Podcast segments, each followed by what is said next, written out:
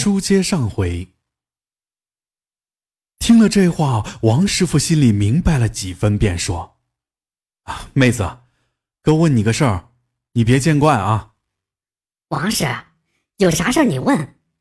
王麻子媳妇儿很爽快，王师傅便说道：“就是大兄弟的这事儿，他有没有之前有啥怪事儿吗？”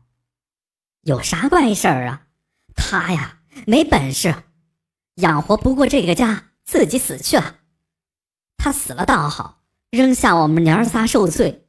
王麻子媳妇儿说：“就是看人家都盖房呢，我说他连个房子都盖不起，丢人不？就这受不了了，趁我跟娃睡着了就……没有怪事儿。那那个老胡也没啥怪事儿吧？”王师傅又问。那有啥怪事儿啊？我倒是想有呢，根本就没有。那个老胡明显就是嫌自己是个废人，晚上爬到野地投井自尽了。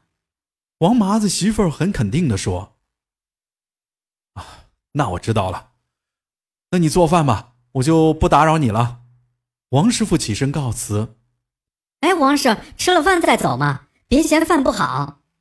王麻子媳妇儿说：“哎。”我吃过了，天也黑了，我得赶紧回去了。那行，那王师傅你慢走啊。王师傅这次直接去了包工头老杨家，杨家那老人正在和孩子吃饭，一看王师傅来了，脸色唰的变了。哎呦，等娃吃了饭睡了，咱再谝。你现在坐着。哦，可以，你慢慢吃啊。王师傅淡淡的说：“两个孩子睡了以后，杨家老人和王师傅坐在炕头。王师，我知道你都知道了。其实你今天来，我就想说呢，但是我就怕让人知道了，看不起我也罢，就是怕影响两个娃娃呀。”所以才对你隐瞒了。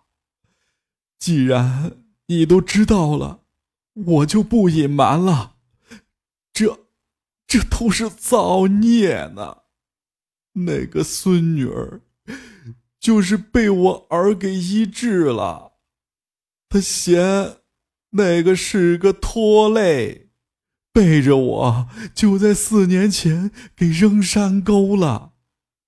我当时气的都能断气儿了，说他不出三年就要遭报应，果然呐，第三年就死了。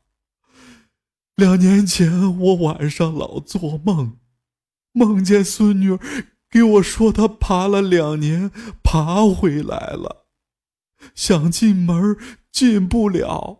说后墙上有东西看着他，不让他进来。其实呢，就是他爸花钱请人画的镇鬼符。他爸死了之后，我就在那符上挂了件雨衣。他说在阴间也没个房子，只好住在桥洞下。说恨他爸的很。嫌他拖累害了他也没关系，但也给弄个棺材呀，把他埋了呀。为什么就把他扔到沟里任风吹雨打呢？老人说到这里已是泣不成声，所以他就在桥下勾人的魂魄，把人害死。发泄自己的怨气，哎，但也不该害不相干的人呐。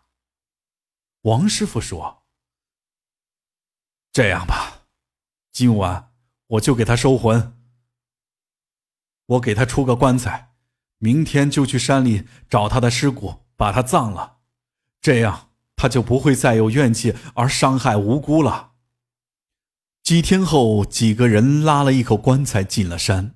安葬了那个女娃，从这以后，赵家村那条街才安宁了。